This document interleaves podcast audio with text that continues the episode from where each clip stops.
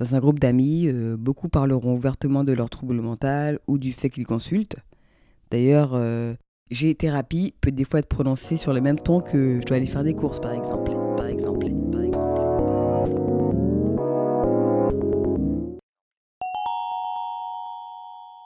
Bonjour à tous et bienvenue dans le troisième épisode du podcast de Parle où nous allons bavarder sur tout ce qui concerne le monde de la psychologie, avec une bonne dose d'humour, en visant l'élimination des préjugés et en vous encourageant à faire de votre santé mentale une priorité.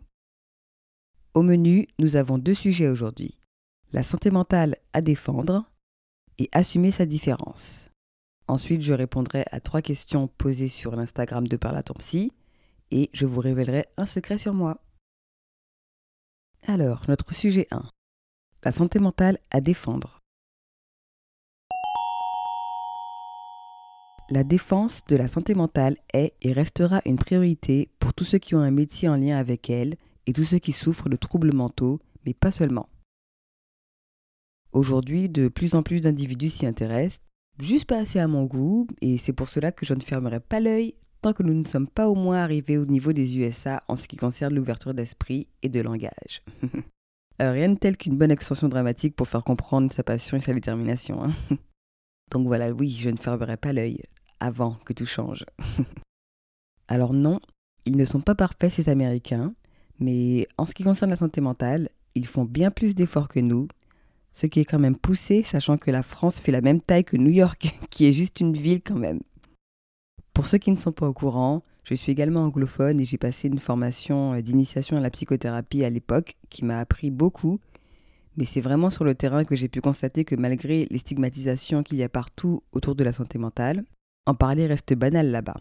Les niveaux d'ouverture sur le sujet varient juste en fonction des cultures en fait. Dans un groupe d'amis, euh, beaucoup parleront ouvertement de leur trouble mental ou du fait qu'ils consultent. D'ailleurs, euh, j'ai thérapie peut des fois être prononcée sur le même ton que je dois aller faire des courses par exemple. Et c'est très agréable de voir à quel point le sujet est banalisé et que la conversation est ouverte. Bien évidemment, ne nous méprenons pas, peu importe le pays, beaucoup de troubles mentaux restent incompris et les stéréotypes fusent de partout avec une bonne dose de mépris ajoutée à tout cela. Maintenant, en ce qui concerne la France, nous ne sommes pas pires qu'un autre pays, hein, mais, nous, restons quelque peu conservateurs lorsque nous devons parler de, de sujets qui mettent mal à l'aise alors que ça n'a point lieu d'être. Par exemple l'argent, le travail, les maladies physiques et mentales, les représentations, etc. Et je pense que dès que nous aurons passé cette barrière, tout ira mieux. La peur, la honte, le mépris et le jugement dictent nombreux de nos actes. Il suffit de voir comment nous ne communiquons pas du tout lorsque nous nous retrouvons dans un cabinet médical. Hein. Et si vous pensez que ce silence est gênant, c'est encore pire dans la salle d'attente d'un psy. D'ailleurs, euh, un bon début serait d'oser laisser nos regards se croiser. Après tout, nous allons consulter avec la même personne, nous avons également quelque chose à traiter. Euh, peu importe la raison, euh, on peut même discuter, hein. ça peut arriver. Et je ne fermerai pas l'œil, oui encore, tant que les patients n'ont pas des conversations en salle d'attente psy du type euh, Salut, ça va T'es là pourquoi Oh, moi, un trouble anxieux, et toi? Une dépression. Ah, cool, et tu l'aimes bien, monsieur ou madame un tel?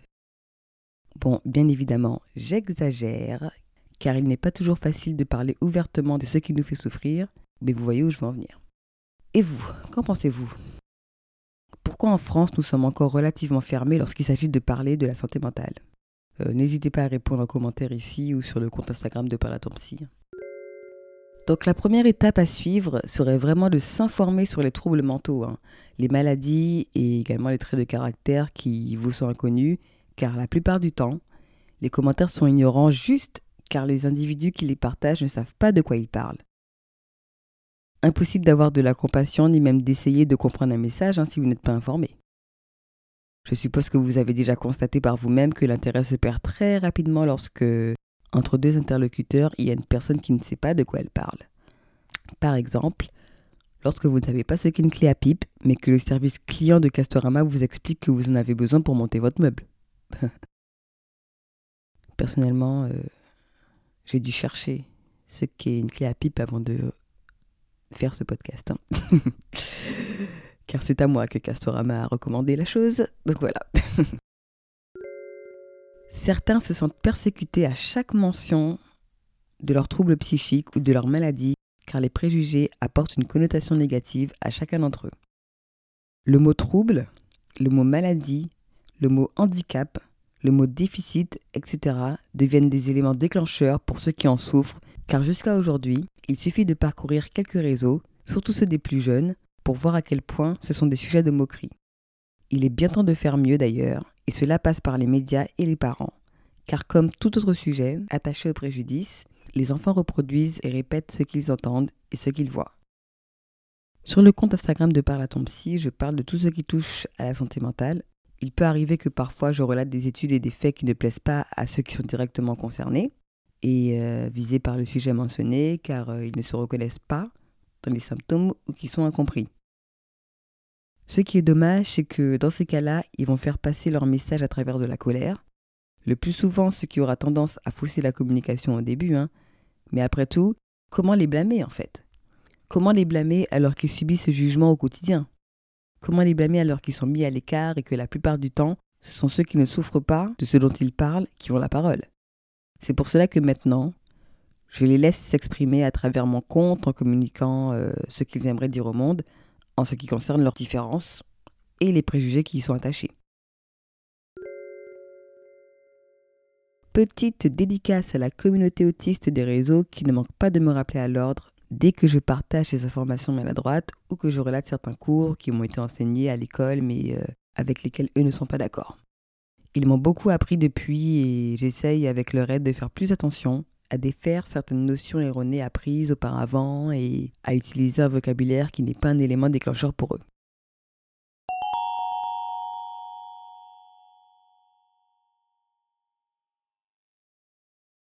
Alors, sujet numéro 2, assumer sa différence. Tout d'abord, nous allons commencer par préciser que nous sommes tous différents, et si vous l'ignoriez avant, et eh bien maintenant, vous le savez. Alors, que vous ayez un trouble psychique, une maladie mentale, une personnalité délicate ou un trait de caractère spécial, l'assumer ne sera pas toujours facile. Lorsque je parle d'assumer, je parle d'acceptation, hein, ce qui est un processus qui prend du temps, lorsque parfois vous souffrez de ce qui vous rend différent euh, de celui qui se trouve à votre gauche ou à votre droite par exemple, ou que vos symptômes entravent votre clairvoyance. Alors que se passe-t-il lorsqu'il y a acceptation? Eh bien tout simplement, vous avez l'occasion de pouvoir parler ouvertement de votre différence sans vous en cacher. Vous vous comprenez davantage, ce qui vous met bien plus à l'aise. Vous trouvez des mécanismes d'adaptation sains qui vous conviennent. Vous êtes plus familier avec vos limites vous empêchez votre différence de vous définir et vous vous donnez les moyens de guérir plus vite. Si la guérison est nécessaire, bien sûr. Votre façon de gérer votre différence vous est unique et la plupart du temps, nous sommes mal à l'aise à l'idée d'accepter complètement qui nous sommes, car le monde extérieur est rempli de jugements où nous avons honte d'être nous-mêmes ou d'être vus différemment d'un coup. D'ailleurs, euh, c'est pour cela que nombreux sont ceux qui vivent avec des maladies que leurs proches ignorent complètement. Il peut arriver que vous voyez un individu qui s'assume complètement avec sa maladie et que vous vous disiez euh, Waouh, j'aimerais tant atteindre ce niveau et pouvoir en rire aussi. Eh bien, sachez que cette personne n'est pas arrivée à ce stade-là du jour au lendemain. Nos expériences nous forgent et nous apprennent tellement que parfois nous ne nous rendons même pas compte de nos propres capacités car nous sommes focalisés sur les aspects négatifs de nos symptômes, etc. En vous informant assez sur vos difficultés, en essayant d'en parler un peu plus avec vos proches, en mettant des plans d'action pour mieux gérer vos symptômes, en acceptant de l'aide professionnelle, en ne vous cachant pas pour prendre votre traitement, en ne laissant pas la société vous dire qui vous êtes, vous avez l'occasion de comprendre et de vous rapprocher de plus en plus de l'acceptation. Ces situations ne sont pas toujours roses, mais elles ne sont pas toujours grises non plus. Et c'est pour cela que vous devez en tirer le maximum lorsque vous avez des périodes où vous allez relativement bien ou mieux. Par exemple, la rumeur avance que les dépressifs sont toujours tristes et ne sourient jamais, mais c'est complètement faux. Les dépressifs ont des périodes où ils peuvent être très joyeux. Cette maladie mentale ne se résume pas à être au bout du rouleau 24 euh, heures sur 24 et 7 jours sur 7. Hein. Et pendant ces périodes joyeuses, justement, c'est là qu'il faut en profiter pour vous ouvrir sur votre vécu, sur ce que vous attendez des autres, les points positifs de votre différence qui peuvent vous aider à voir les choses différemment, etc. Tout ceci est un processus qui est dirigé par le couple qui fait le plus grincer des dents. Euh, non, pas Emmanuel et Brigitte. non, je plaisante. C'est le temps et la patience. Eh ben oui, ce serait bien trop simple si en un claquement de doigts, euh, nous pouvions crier sur tous les toits Et c'est moi, je suis bipolaire et je vous bip tous. La plupart du temps, beaucoup doivent faire face au déni et au rejet avant d'atteindre l'acceptation, et bien que cela n'ait pas l'air idéal, c'est un chemin basique et normal. Par exemple, euh, disons que demain un individu apprend qu'il a un cancer. La colère et la déception l'empêcheront de se rendre à l'évidence. Il agira comme si cette nouvelle est fausse et ne peut l'atteindre. Il associera cette maladie à une fatalité et sans s'en rendre compte, il baissera les bras avant même de commencer à se battre. C'est un milieu entre euh, le déni qui bloque l'accès à la réalisation et éventuellement à l'acceptation. Mais ensuite, par contre, avec le temps, il s'y accoutumera de plus en plus et aura l'occasion de voir les choses différemment s'il a un bon suivi médical et un soutien positif de la part de ses proches. Donc éventuellement tout change et, comme pour tout, pour accepter qui nous sommes totalement, nous devons nous en donner les moyens. Et voilà, donc nous pouvons passer aux questions posées sur l'Instagram de Par. Euh, je vous rappelle que les questions sont posées euh, une à deux semaines avant l'enregistrement du podcast et que seulement trois sont choisis pour le moment. Alors, euh, la première question est de Judrab. Et sa question est perte de libido totale depuis une dépression, même si elle est terminée. Que faire?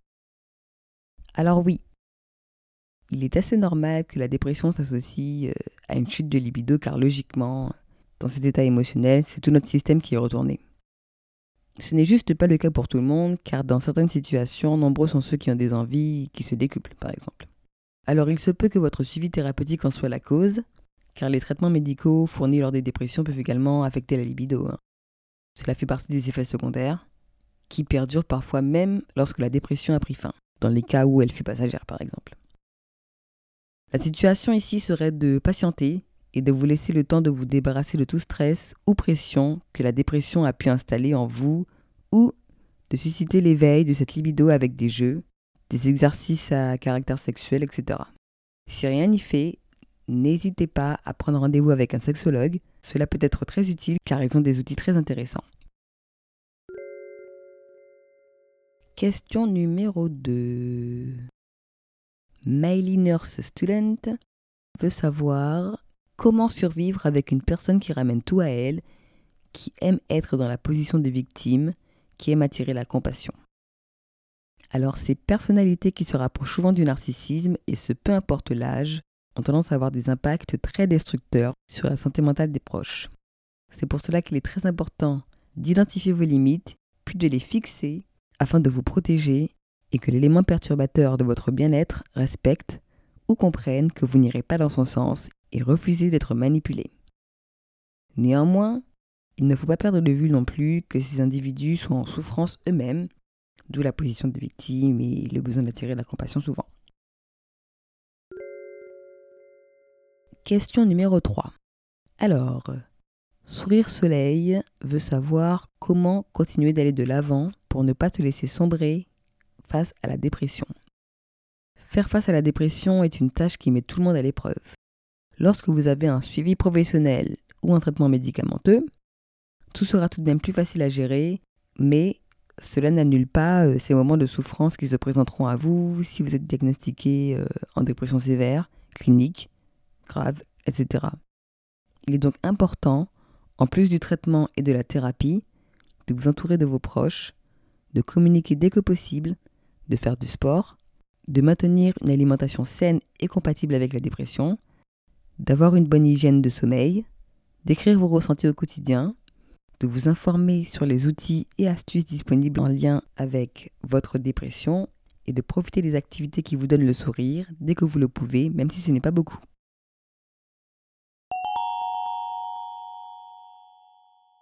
Et voilà donc le secret que je révèle aujourd'hui. Alors ça n'ira pas très très loin aujourd'hui, hein. je peux dire que je n'aime pas le chocolat. Oui, sacrilège pour certains. Mais euh, nous sommes très nombreux hein, à ne pas aimer le chocolat. hein. Franchement, euh, ça choque toujours quand je dis que j'aime pas le chocolat, mais c'est la vérité. Alors quand on mange du Nutella devant moi, oh là là, oh, que l'odeur, ça me dégoûte. Bon, je ne dis rien, mais bon, ça me dégoûte. mais j'aime vraiment pas, euh, j'aime vraiment pas ça. hein. Franchement, c'est euh, c'est pas quelque chose qui me qui m'intéresse. Je suis beaucoup plus salée qu'autre chose. Donc niveau plaisir, euh, ce sera pas vers le chocolat que je me tournerai. Et voilà. Bon, un peu nul hein, le secret d'aujourd'hui, mais bon. Parfois, il y aura des jours comme ça. Rien ne m'est venu à l'esprit. Donc voilà, c'est la fin du podcast. J'espère que vous avez apprécié cet épisode. Et je vous donne rendez-vous au prochain. Je vous mettrai une petite description qui expliquera que, bien évidemment, euh, tous les cas dont je parle ne sont pas généralisés, comme sur l'Instagram de Parle psy, hein, et que vous ne faites pas obligatoirement partie de la majorité des statistiques, et que le temps des podcasts est relativement raccourci, donc toutes les informations ne peuvent pas être précisées. Donc parfois, il y aura vraiment des informations qui vont manquer, euh, et si elles manquent, c'est parce qu'elles figurent sur l'Instagram de à ton psy, ou que je vous répondrai euh, en message privé, ou dans les commentaires, tout dépend. Donc voilà, n'hésitez pas à nous suivre sur Instagram, at parle.atompsy, si ce n'est pas encore le cas. Et si vous avez quoi que ce soit à me poser comme question, n'hésitez pas dans les commentaires du podcast ou sur Instagram. Merci à tous.